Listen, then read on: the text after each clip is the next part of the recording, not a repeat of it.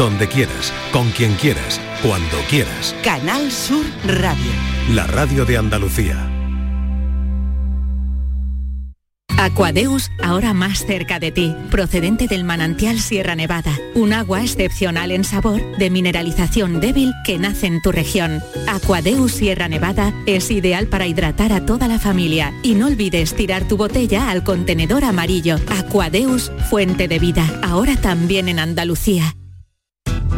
Por tu salud, en la tarde de Canal Sur Radio. ¿Cómo reconocer los signos de deshidratación grave y qué medidas se deben tomar?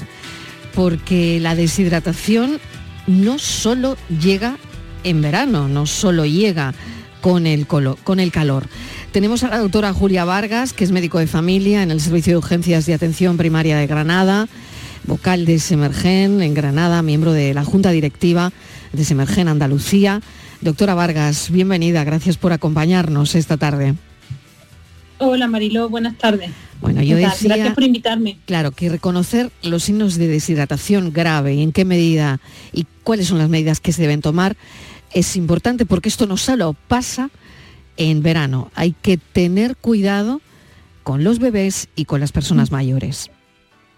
Efectivamente, Mariló, así es. Eh, fíjate que el cuerpo necesita agua para sus funciones vitales en una gran cantidad, en una cantidad que oscila entre el 50 y el 70% dependiendo de la edad y de las circunstancias. Y claro, cuando no existe un balance adecuado entre la ingesta de agua y la pérdida, mm, tenemos el riesgo de una deshidratación. No, no estamos tomando tanta agua o el cuerpo no tiene tanta agua como necesita, ¿no? efectivamente ocurre en personas mayores y en bebés, tienen más riesgo por sus características propias. Los bebés, por ejemplo, los niños pequeños, tienen una composición mayor de agua en su cuerpo y la pierden con más facilidad, porque ellos tienen más actividad física, porque eh, queman más rápido las calorías y entonces esto ocurre, ¿no? Y en los ancianos tenemos la circunstancia de que no tienen la misma sensación de sed que tenemos las personas de una edad media, ¿no? Podríamos decir. Y por eso existe este riesgo, ¿no? Claro, doctora Y Vargas, el nos- peligro, Sí, sí, sí, adelante, adelante. el, el peligro es llegar a una deshidratación grave que verdaderamente es una emergencia médica que pone la vida en peligro. Desde luego. Le decía doctora Vargas que no siempre en verano nos deshidratamos, hay mm, situaciones que pueden hacer que nos deshidratemos, como vómitos, diarreas, mm, en fin, o, o alguna patología de base que tengamos por la que efectivamente pues tengamos unas condiciones diferentes en nuestro organismo y nos deshidratemos, ¿no? ¿Cuáles serían esos síntomas de deshidratación que muchas veces pueden pasar desapercibidos?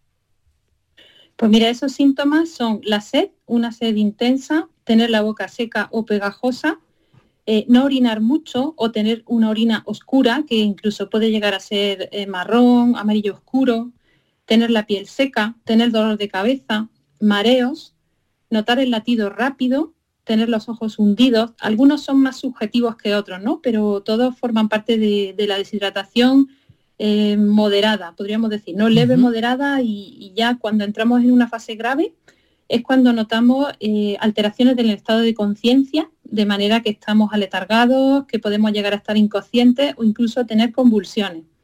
Claro, que eso nos puede pasar con los niños, pensar, bueno, está cansado y tal, pero puede ser un síntoma, si el niño ha estado vomitando o tiene diarrea, ese puede ser un síntoma eh, que esa deshidratación eh, empieza a ser grave, ¿no? Sí, alcanza unos niveles que el cuerpo ya, eh, digamos que no lo puede tolerar y, y empiezan a mm, eh, venirse abajo las funciones vitales, ¿no? Sobre todo, bueno, por, va- por distintos órganos, finalmente se perjudica el cerebro, que es el órgano que está más preservado de manera natural en caso de una, de una falta de agua, el cerebro es el último en sufrir y por eso cuando tenemos un niño aletargado, un niño adormecido, que tarda en responder, que está o, o que está muy irritable, todo lo contrario, tenemos que pensar en que esté mm, deshidratándose de manera grave. ¿Cuál es, doctora Vargas, la rehidratación más efectiva en, en esos casos? Lo más efectivo, eh, Mariló, es beber agua. Mm, Esto sería lo principal, ¿no? El agua eh, pura, podríamos decir, ¿no? Es el componente que más eh, necesita el cuerpo y más rápidamente remonta ese déficit, ¿no? También tenemos eh, unas mm, soluciones tipo de rehidratación oral, que algunas son comerciales, otras se pueden fabricar pues, de manera casera, ¿no? Eh, la típica limonada alcalina. Y lo importante de todas estas soluciones es administrarlas poco a poco teniendo en cuenta que si tenemos una situación de vómitos o náuseas, claro. pues la persona mm, lo va a rechazar. Claro, eh, claro. Si empezamos a beber de manera rápida, obligamos a la persona mayor, obligamos al niño a beber intensamente, lógicamente es contraproducente. Claro, porque lo va a echar igual, claro. Sí, lo sigue expulsando y entonces no ganamos nada. Hay que hacerlo con sorbitos cortos, dejando unos minutos, dos, tres minutos entre un sorbo y otro, con infinita paciencia y de esa manera eh, pues se va recuperando el líquido que se ha perdido. Para personas... En algunos casos estaría indicado algunos medicamentos que, mm, bueno, el médico siempre sería el que lo indicaría, ¿no? Pues para disminuir el ritmo intestinal y, algunos probióticos también se pueden indicar para recuperar la flora intestinal y cortar esa diarrea. Para pacientes polimedicados o pacientes mayores con alguna enfermedad de base, doctora, em, ¿existen medicamentos que pueden aumentar ese riesgo de deshidratación o exacerbar incluso los efectos de una deshidratación? Ya lo creo. Sí, tenemos además dos eh, que los médicos de familia y los médicos que atendemos urgencia eh, ponemos especial atención, que son eh, ciertos antidiabéticos y los diuréticos Principalmente estos son los dos tipos de fármacos que se nos puede escapar por ahí eh, la pérdida excesiva de líquido. Los antidiabéticos, como por, ejemplo la metformina, eh, produce alteraciones intestinales con aumento de diarrea y pérdida de líquido que hay que estar vigilando. ¿no? Y los diuréticos, pues como su nombre indica, aumentan eh, la excreción de agua para bajar la tensión normalmente, pero a veces mm, producen un desequilibrio, ¿no? Con lo cual hay que estar atento también. Doctora, pues le agradezco enormemente que nos haya acompañado, que la deshidratación no solo ocurre en verano y con el calor y que esto es importante tenerlo en cuenta. Doctora Julia Vargas, médico de familia en el Servicio de Urgencias de Atención Primaria de Granada. Gracias, un saludo. ¿Cuál es la diferencia entre Botox, ácido hialurónico y silicona. ¿Hay diferencia entre estos tres elementos? La contesta es la pregunta la doctora Carla Herrera, directora de la clínica doctora Herrera, experta además del IBSA Derma en Málaga. Bienvenida, doctora Herrera, gracias por acompañarnos. Hola, ¿qué tal? Buenas tardes. Bueno, diferencias. Pues, las hay, ¿no? Las hay. Las hay, y, grandes e importantes. A ver, por un lado, la toxina botulínica, o lo que todo el mundo conoce como, como Botox, es un medicamento que lo que hace es relajar el músculo, que se aplica fundamentalmente en la zona de la frente, del entrecejo y de las patas de gallo, y pues como hemos dicho, relaja el músculo para que las arrugas no, no sigan formándose y no vayan a más. Es sobre todo un tratamiento preventivo. Por otro lado, está el ácido hialurónico, eh, que bueno, el ácido hialurónico es un tratamiento muy, muy conocido, muy popularizado, que lo que realiza es eh, relleno y por otro lado también hace una hidratación de la piel. En función de lo que queramos conseguir o tratar, utilizaremos uno u otros tipos de, de eh, de relleno de ácido hialurónico, ya que sabemos que hay ácido hialurónico reticulado, que es el que nos va a dar volumen, y otros tipos de ácido hialurónico que, que son no reticulados y por tanto van a hidratar. Entonces, pues eh, son materiales muy biocompatibles con, el paciente y que con el paso del tiempo se van degradando de manera progresiva. ¿Vale? Y por la silicona. por último, la silicona, que bueno, es un material de relleno permanente que ya mm, prácticamente no se usa o no debería usarse porque bueno, fue un material que se utilizó mucho en el pasado y que hoy en día pues estamos viendo las consecuencias y los problemas. Se, utilizaba puesto que, bueno, eh, era un material que permanecía en el organismo mucho más tiempo, pero se ha visto que con el paso del tiempo y como sabemos que el proceso de envejecimiento es progresivo, pues ese proceso de envejecimiento ocurría sobre un material de, relleno permanente. Y en realidad pues eh, el proceso de envejecimiento se debe adaptar y debemos utilizar rellenos que se vayan reabsorbiendo. Por eso el ácido hialurónico es muy buena opción.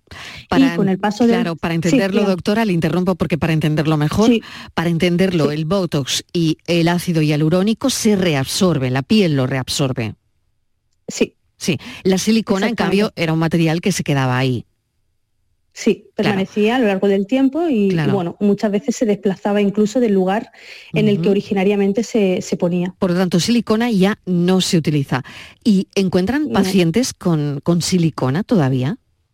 Sí, sí, hay muchísimos pacientes que, que, bueno, se realizaron tratamientos en la época en la cual estaba muy de moda realizar este tipo de procedimientos y bueno, la verdad que Mm, es un problema porque donde hay un material permanente, como el caso de la silicona, no es aconsejable realizar eh, otro tratamiento sobre este previo, puesto que podemos tener problemas de inflamación crónica e incluso de infección, que son difíciles de resolver. ¿Y esto se puede retirar de alguna forma? ¿Fácilmente? No lo sé, pregunto. No, fácilmente. Fácilmente no, hay nada, ¿no? no, no, para nada se puede resolver, eh, eliminar fácilmente. Mm, mm, no, es complicado. Aparte, ya le digo, es un material que se imbrica mucho en el tejido, es decir, que se, que se mezcla, entonces es difícil de localizarlo como, como un producto concentrado, como un ácido hialurónico que, puede, que ponemos un depósito y podemos más o menos localizarlo. En este caso, pues se dispersaba y en muchas ocasiones aparecía donde no había sido colocado inicialmente. Mm. ¿Y el botox y el ácido hialurónico se pueden mezclar entre sí? Bueno, a ver, si se refiere a que en un mismo tratamiento o en un mismo procedimiento podemos hacer los dos procedimientos, sí, pero eh, mezclarlo en las zonas no es lo ideal. Es decir, por ejemplo, podemos tratar un tercio superior con la toxina botulínica y a continuación podemos hacer, por ejemplo, una hidratación con ácido hialurónico, pero no, eh, eh, bueno, son conceptos un poco distintos uno nos va a aportar volumen o hidratación y el otro lo que va a hacer es actuar sobre el músculo. El, voto lo que va a hacer es relajar ese músculo, puesto que fundamentalmente en la frente esa arruga se forma porque contraemos de manera repetida. Entonces, al relajar, evitamos que esa arruga se vaya formando y las que están formadas conseguimos relajarlas y, que mejoren con el paso del tiempo. Y por último, doctora, ¿hay pacientes que pueden rechazar estos materiales o tener alguna algún tipo de alergia al Botox o al ácido hialurónico? o sea, cuando nosotros realizamos cualquier tipo de procedimiento, obviamente se hace una historia clínica médica detallada del paciente y obviamente si el paciente presenta alguna contraindicación, que son muy pocas, pero en general se, bueno, no se le propone ese tipo de tratamiento al paciente. Pero una vez puesto, en caso del voto es muy raro que dé un efecto de, reacción adversa y con respecto al, ácido hialurónico también es raro. Puede ocurrir y más ahora que, en, el último tiempo hemos visto alguna reacción eh, a largo, o sea, una vez puesto o en, un periodo de tiempo más o menos corto, pero se, suelen resolver, resolver sin problema. Pues de la pregunta me queda clarísimo la diferencia que hay entre ácido hialurónico, botox y silicona desterrada totalmente. Totalmente. Esta última. Doctora Carla Herrera, muchísimas gracias por contestar a nuestra pregunta de hoy. Muchas gracias a ustedes. Un, saludo, buenas tardes. Pero tenemos también una pregunta que lanzar a un farmacéutico. Cristóbal Abrio, ¿el mejor lugar para llevar un preservativo es la cartera? Nos preguntamos si un lubricante podría romperlo. Cristóbal Abrio, bienvenido, gracias por acompañarnos.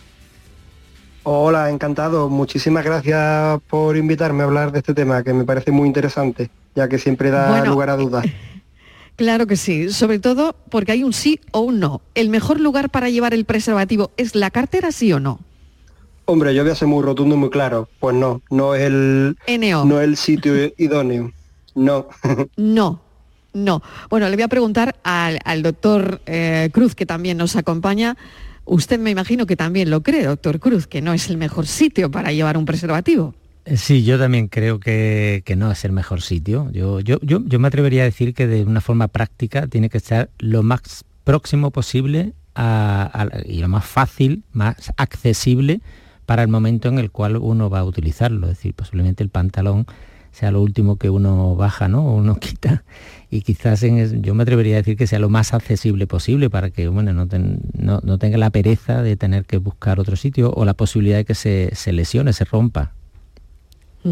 Y ahora pregunto también, bueno, el, doctor Natalio Cruz nos ha dado una razón de peso de por qué no llevarlo en la cartera, pero le pregunto al farmacéutico, eh, ¿cuál sería la principal razón, eh, Cristóbal Abrio, para no llevarlo en la cartera? Mira, pues el, principal motivo es que la cartera, en, primer lugar, es un sitio que no está protegido ni de la humedad, ni del calor, ni en general de los cambios de temperatura, porque al final la cartera es una cosa que, llevamos encima en muchas ocasiones y el tema de ese preservativo que a veces se introduce y ese preservativo acaba meses y meses en esa misma cartera, que esa cartera va a la playa, va al campo, va a miles de sitios y al final está expuesta a unos cambios de temperatura tremendo. Entonces, además también en la cartera, pues muchas veces las carteras tienen cremallera o tienen eh, tarjetas que pueden dañar mecánicamente el preservativo y pudiendo poner en peligro su integridad a la. Qué interesante, ¿no? Porque la temperatura y la humedad eh, pueden influir, ¿no? Es decir, factores ambientales eh, como estos, temperatura y humedad, pueden hacer que la calidad del preservativo baje. Sí, en, particular lo importante, vamos, importante son las dos, pero en, en particular la temperatura. Por eso, por ejemplo, en casa se recomienda eh, no guardarlo en cocina o baño, sino guardarlo en, lo ideal sería, por ejemplo, una mesita de noche o un cajón del armario para que esté bien protegido y que estos preservativos pues no se degraden con el, con el tiempo y porque y respecto a la humedad igual la humedad puede afectar tanto al embalaje como al propio al propio envase del propio preservativo haciendo que al final este se dañe. Mm. Hay, por lo tanto, riesgos asociados con el uso de preservativos que, que han estado expuestos al sol, por ejemplo, al calor, a la humedad. ¿Qué le puede pasar a un preservativo que está expuesto al calor? Me imagino que disminuir la eficacia, básicamente, ¿no? Claro, eh, disminuye la eficacia y aumenta las posibilidades de que, de que este preservativo, cuando se está usando, pues se rompa, con, ello conllevando pues a un aumento de riesgo de contraer una infección de transmisión sexual o bien un embarazo no deseado. Con lo que eh, un Sí, sí, adelante, adelante, Cristóbal. No, que usar un preservativo que hemos llevado meses en la cartera, pues no sería lo adecuado. Claro. Eh, ¿Los preservativos tienen una vida útil específica? Eh, porque, bueno, yo me gustaría hablar también de la caducidad, que a veces pues la gente se olvida. Cristóbal, como usted dice, está ahí en la cartera y lo llevan en la cartera, pero se nos olvida que este es un producto que tiene caducidad. Claro, o sea, es que al final la, caducidad es, algo que debemos pues, de, tener controlado, de verificar antes de, usarlo que el preservativo está en fecha, por así decirlo, porque al final el usar em, el preservativo fuera de caducidad puede, igualmente que con la temperatura, que la estructura del preservativo pues, se vea comprometida y este se rompa en el uso e incluso que el lubricante que contienen estos preservativos muchas veces pues nos provoca algún tipo de, irritación o, daño o molestia. Entonces lo ideal, pues, que evidentemente que si es en el momento de usarlo, pues mirarlo con anterioridad.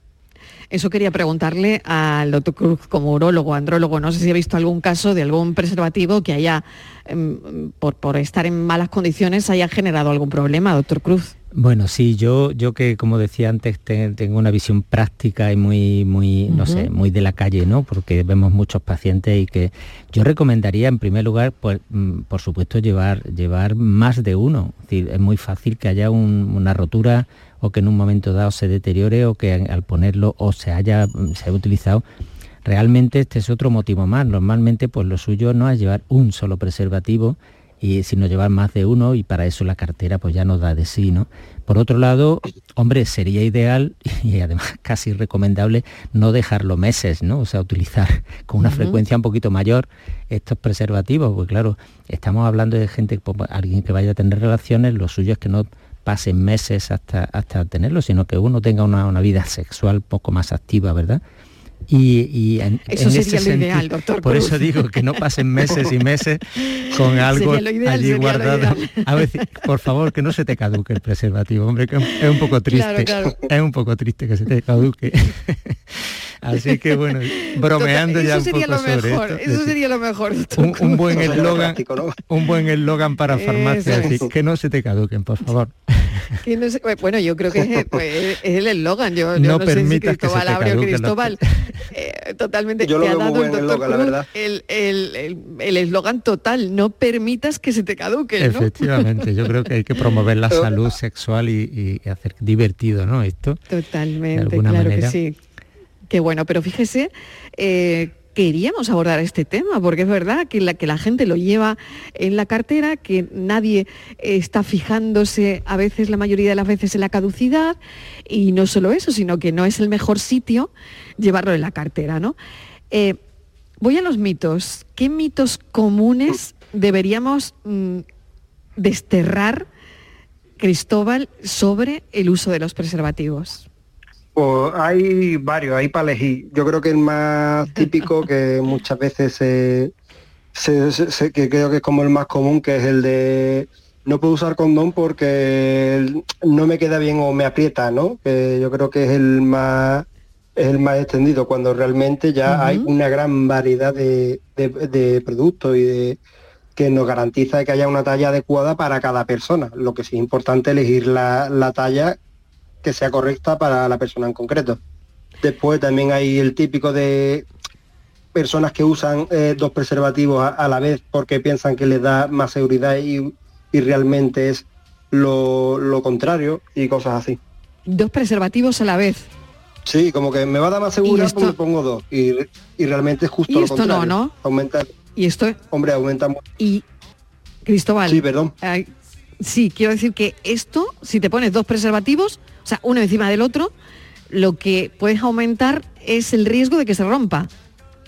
Claro, porque aumenta el roce y la fricción entre los dos preservativos y al final pues el, tejido, digamos, pues se acaba rompiendo. Vamos, eso casi con total probabilidad. Bueno, eh, yo nunca lo había oído, pero es que tengo aquí a mis compañeros que me están diciendo lo mismo. Doctor Cruz, eh, ¿usted lo había oído, lo de doble preservativo? No, la verdad es que no, to- ni siquiera había visto que bueno, me alguien, quedo alguien tranquila lo porque no, usara. no- alguien claro, lo usara. Yo creo no, que no soy yo la única que no lo había oído nunca. Yo sí lo he escuchado, yo sí lo he escuchado alguna vez. Qué bueno, Cristóbal, qué bueno. Bueno, eh, y luego el lubricante, que se me olvidaba esa pregunta. Eh, ¿Un lubricante puede romper un preservativo? Pues mira, si es un lubricante eh, que está aprobado para usar con preservativo, no debe de haber ningún problema. Que los más comunes suelen ser los acuosos y también están los, los de silicona. Es verdad que hay algunos de, de base oleosa que eso sí que no están recomendados, pero por lo general tanto los acuosos como los de silicona eh, son totalmente seguros para usar con, con preservativo. Ante la duda de si este lubricante puede estar capacita para usarse con preservativo, pues únicamente hay que consultar el producto en cuestión y ver si evidentemente se puede emplear sin riesgo, que normalmente es que sí. Cristóbal Abrio, muchísimas gracias farmacéutico por habernos acompañado. La tarde de Canal Sur Radio con Mariló Maldonado. Espero que les haya resultado interesante toda esta batería de preguntas, tanto como a mí, hacerle las preguntas a los expertos, porque siempre terminamos aprendiendo algo interesante. Lo dejamos aquí. Gracias por habernos acompañado. Ha sido, como siempre, un placer. Un beso enorme. Hasta la próxima. La tarde de Canal Sur Radio con Mariló Maldonado. De lunes a viernes desde las 4 de la tarde. Contigo somos más Canal Sur Radio. Contigo somos más Andalucía. Out of all the ways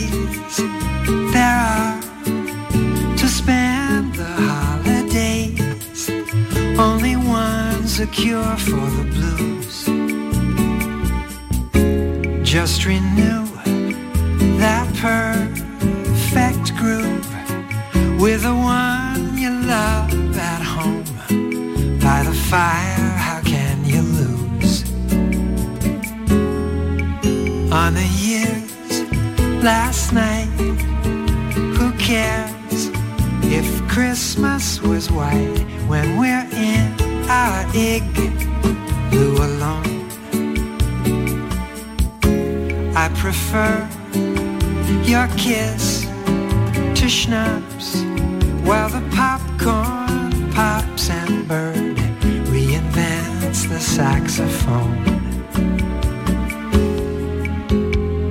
Comes the countdown, soon the ball will drop.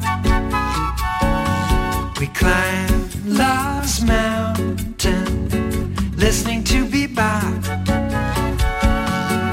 Take me to the top, please don't ever stop the way we celebrate New Year's. For excitement, we don't need champagne. Snowbound love locked, how can we complain? People think we're strange, but let's never change the way we celebrate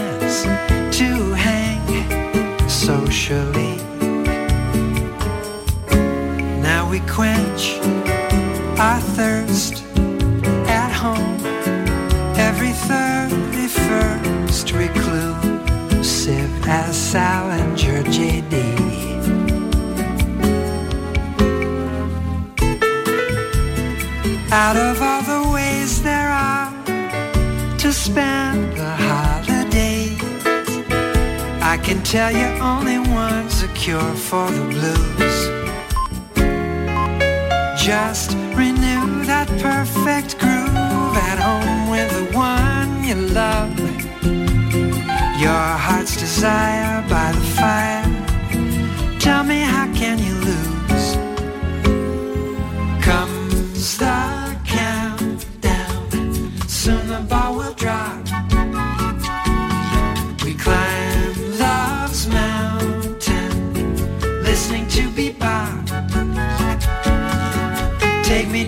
top, please don't ever stop the way we celebrate New Year's. For excitement, we don't need champagne. Snowbound love locked, how can we complain? People think we're strange, let's never change the way we celebrate The countdown, soon the ball will drop. We climb love's mountain, listening to bebop. Take me to the top, please don't ever stop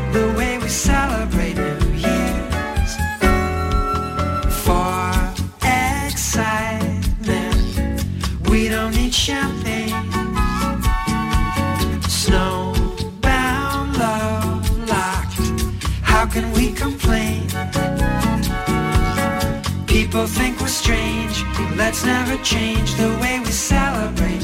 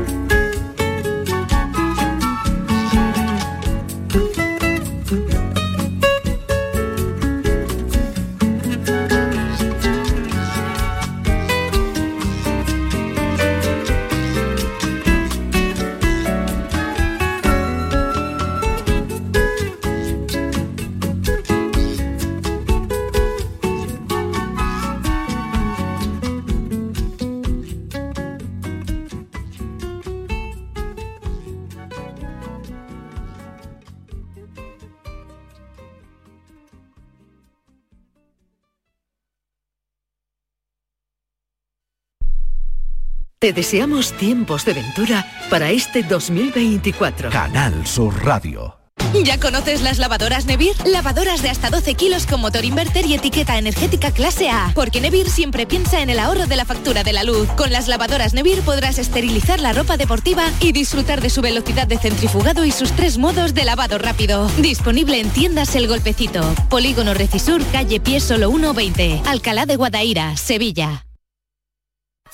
Bormujos más limpio es cosa de todos. No la cagues. Tu mascota deja sus cacas. Tu obligación es recogerlas. Son pequeños gestos que hacen grande nuestra ciudad. Tu pueblo limpio es cosa de todos. Campaña promovida por el Ayuntamiento de Bormujos y Urbaser. Te presentamos la cadena de radio donde tú mandas. Canal Sur Podcast. En Internet. Tú decides los contenidos y a qué hora los escuchas. Actualidad, divulgación, ciencia, música, literatura, tradiciones, Andalucía. Todo esto y mucho más lo tienes en Canal Sur Podcast. La radio solo para ti. Canal Sur Podcast. La tuya. Comienza el año revolucionando tu hogar con Social Energy, la mejor relación calidad-precio del mercado. Si no, te la mejoramos. Descuentos de hasta 3.750 euros y llévate 200 euros en tu batería virtual con Luz, con seguro todo riesgo incluido los dos primeros años. Pide tu cita al 955 44 11 11 o socialenergy.es. La revolución solar es Social Energy.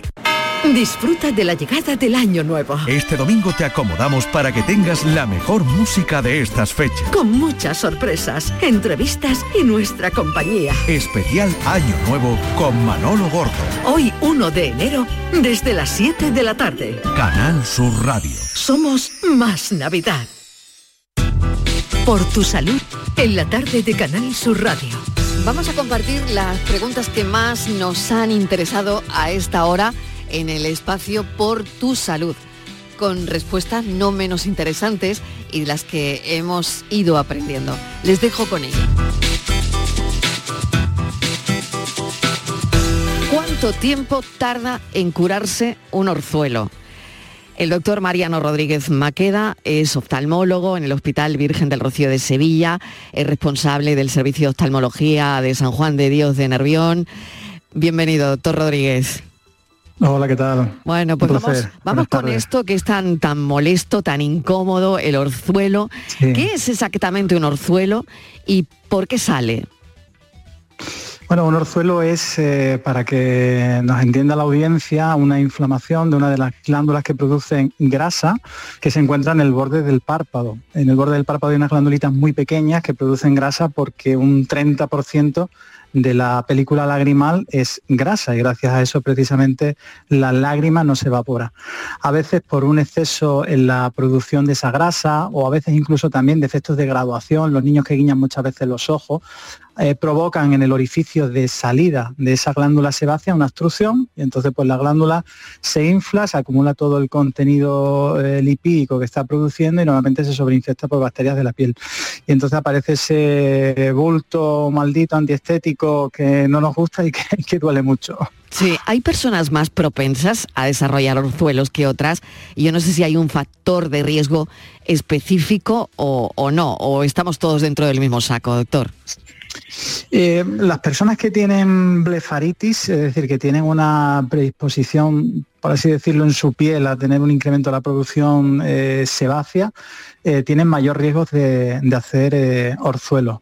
Fundamentalmente es el principal grupo de la población de factor de riesgo y también, como he dicho antes, eh, muchas veces los niños pequeños hacen orzuelo y, los orzuelos de repetición de un niño pequeño nos obliga a, hacer un despistaje que el niño tenga una ametropía, un defecto de graduación, digamos, no detectado tampoco corregido y que sencillamente muchas veces por el guiño constante de los ojos se favorece también la aparición de los orzuelos de repetición. Qué interesante esto porque eh, si hay orzuelos de repetición en niños, pues hay que llevarlo al oculista para, para que veas si es un problema de visión, ¿no? Está claro, lo está comentando. Exacto, exacto pero si tiene asociado un problema de, visión. Sí. Interesante.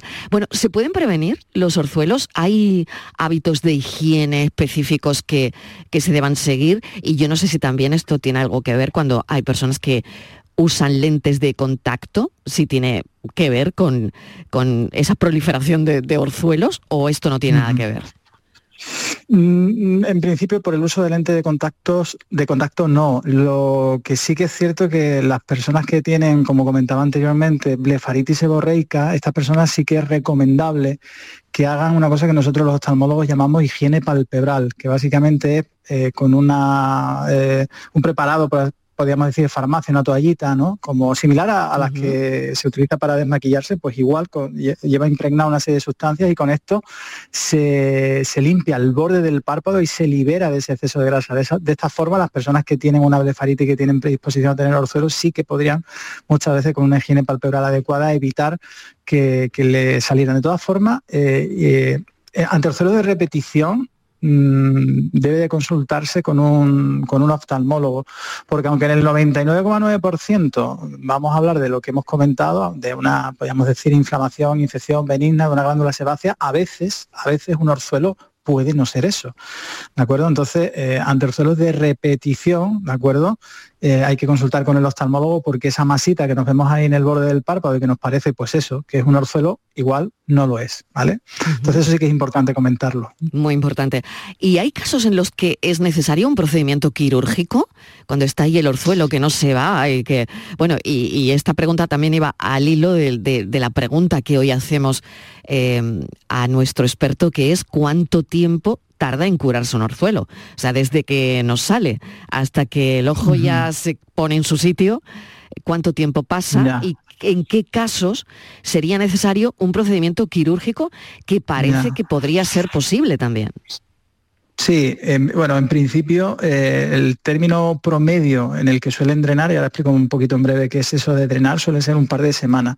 La idea de los orzuelos es que hay que intentar, yo siempre se lo explico a los pacientes, digo, mira, imagínense que es un folículo, un grano. Aquí la idea es de que esto acabe formando pues eh, un, un punto claro donde usted da prácticamente el push, ¿no?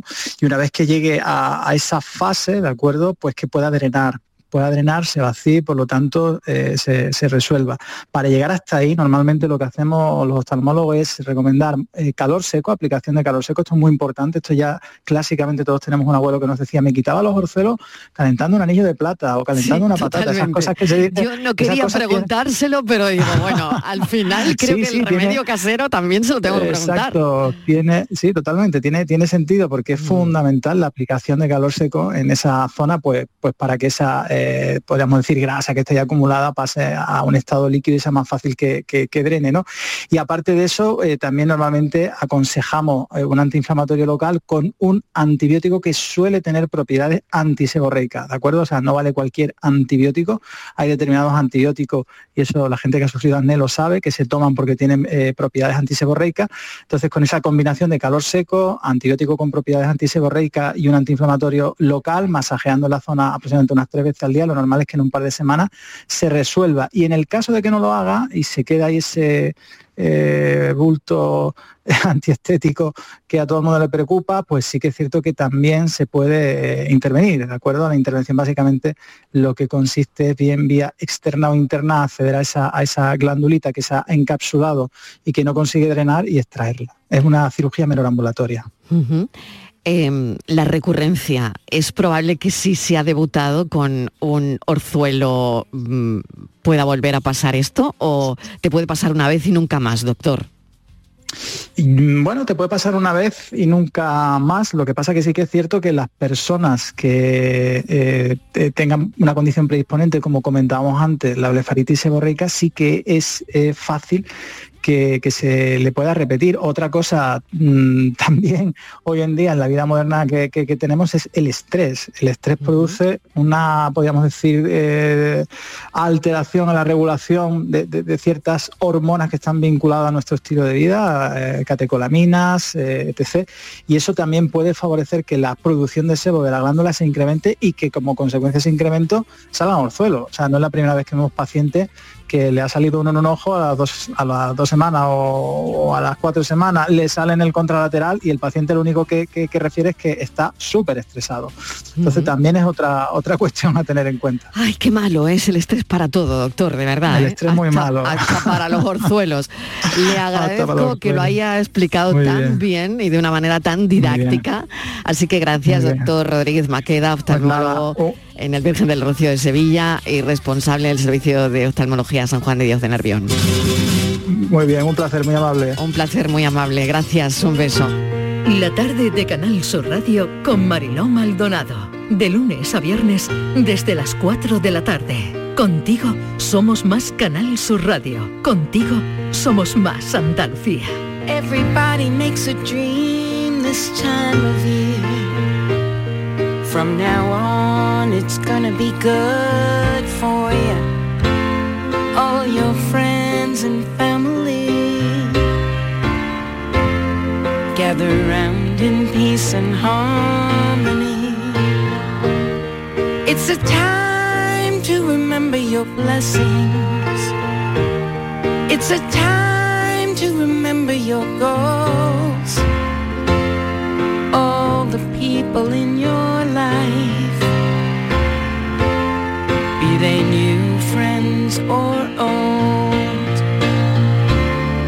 And it could be the time of your life. Everything's gonna turn out alright. It'll be okay in every way, making it better. It's New Year's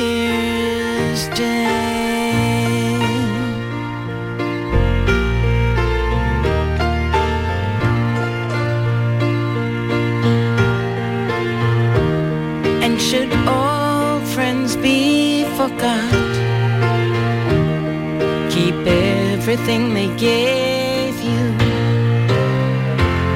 And though they may seem so far away, you walk with them each and every day.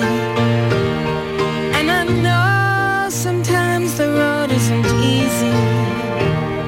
And we've said some things wished we'd never said. Once a few rounds you've loved and lost. You pick yourself up and take a chance again. And it could be the time of your life. Everything's gonna turn out alright. It'll be okay in every way, making it better. It's New Year's Day.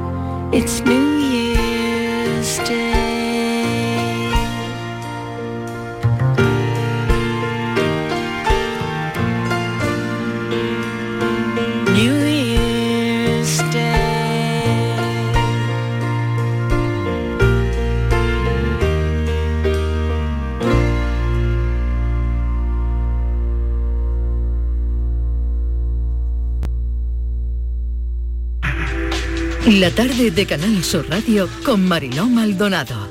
De lunes a viernes desde las 4 de la tarde. Contigo somos más Canal Sur Radio. Contigo somos más Andalucía. Vamos con la pregunta de la tarde para terminar. Y la pregunta, la pregunta hoy es muy simple de hacer y a lo mejor no, no tan fácil de contestar. ¿Es normal que duela la regla? Nos contesta la doctora Rosa Osto, jefa de obstetricia y ginecología del Hospital Virgen de Valme de Sevilla. Doctora Osto, bienvenida. ¿Es normal Hola. que duela la regla? Hola Mariló, buenas tardes. Buenas tardes. Pues eh, mira, eh, eh, como respuesta global y, y así de forma general, sí podríamos afirmar por la prevalencia y por lo frecuente que es que la regla duela. que, eh, ¿Por qué duele? Pues eso es lo que habría que ver. La mayoría de, las veces el dolor de, regla, la dismenorrea, es un dolor, eh, digamos, sin anomalía o sin enfermedad subyacente. Es por eso por lo que eh, en la mayoría de los casos podemos considerar que, el dolor de regla en determinadas edades de la vida, en determinados momentos asociados a periodos iniciales de la regla, puede ser normal. Por lo tanto, la respuesta es normal que duela la regla. ¿No sería normal, doctora Osto, retorcerse de dolor, no? Eh, sería eh, algo, un dolor eh, mm, grave o un dolor moderado a grave que imposibilite la, la, realización de las actividades normales. Eso consideraríamos una dismenorrea que a lo mejor precisa de un tratamiento, de una consulta médica.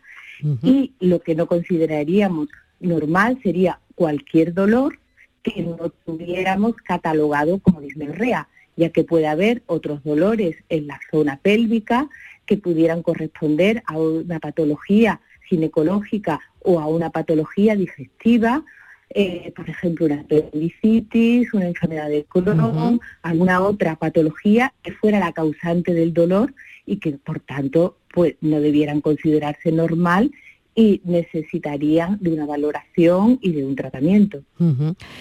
Por último, doctora, eh, ¿cuándo me tengo que preocupar? Que esta es la pregunta y un poco el resumen de, mm, todo lo que nos ha contado. ¿Cuándo me tengo que preocupar por el dolor de regla? Cuando es un dolor eh, eh, grave, cuando es un dolor que lleva asociado otros síntomas, cuando es un dolor que no cede las primeras 24 o 36 horas del inicio de la regla y que no se resuelve con eh, el, un tratamiento básico y, el más indicado como es eh, el uso de un antiinflamatorio. Pues la pregunta queda respondida Muchísimas gracias, doctora Osto, jefa de obstetricia y ginecología del Hospital Virgen de Valmen de Sevilla. Gracias, un saludo. Vale, muchas gracias, Marilo, un saludo.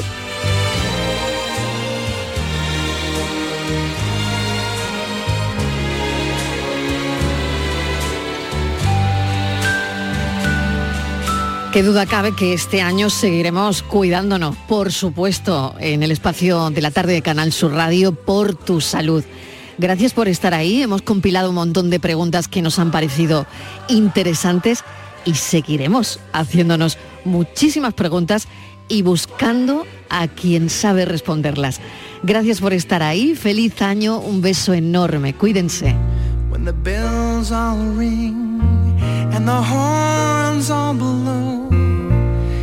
Couples we know are fondly kissing. Will I be with you, or will I be among the missing? Maybe it's much too early in the game. Oh, but I thought I'd ask you just the same. What are you doing New Year's? New Year's Eve.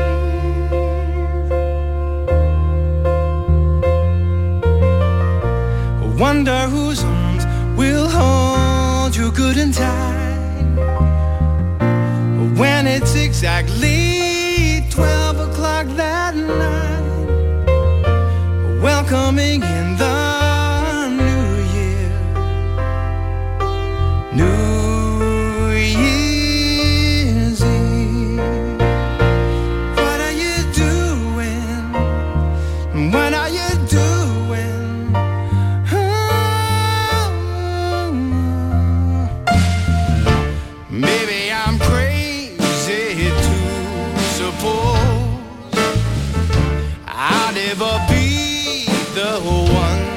you chose out of a thousand invitations you received.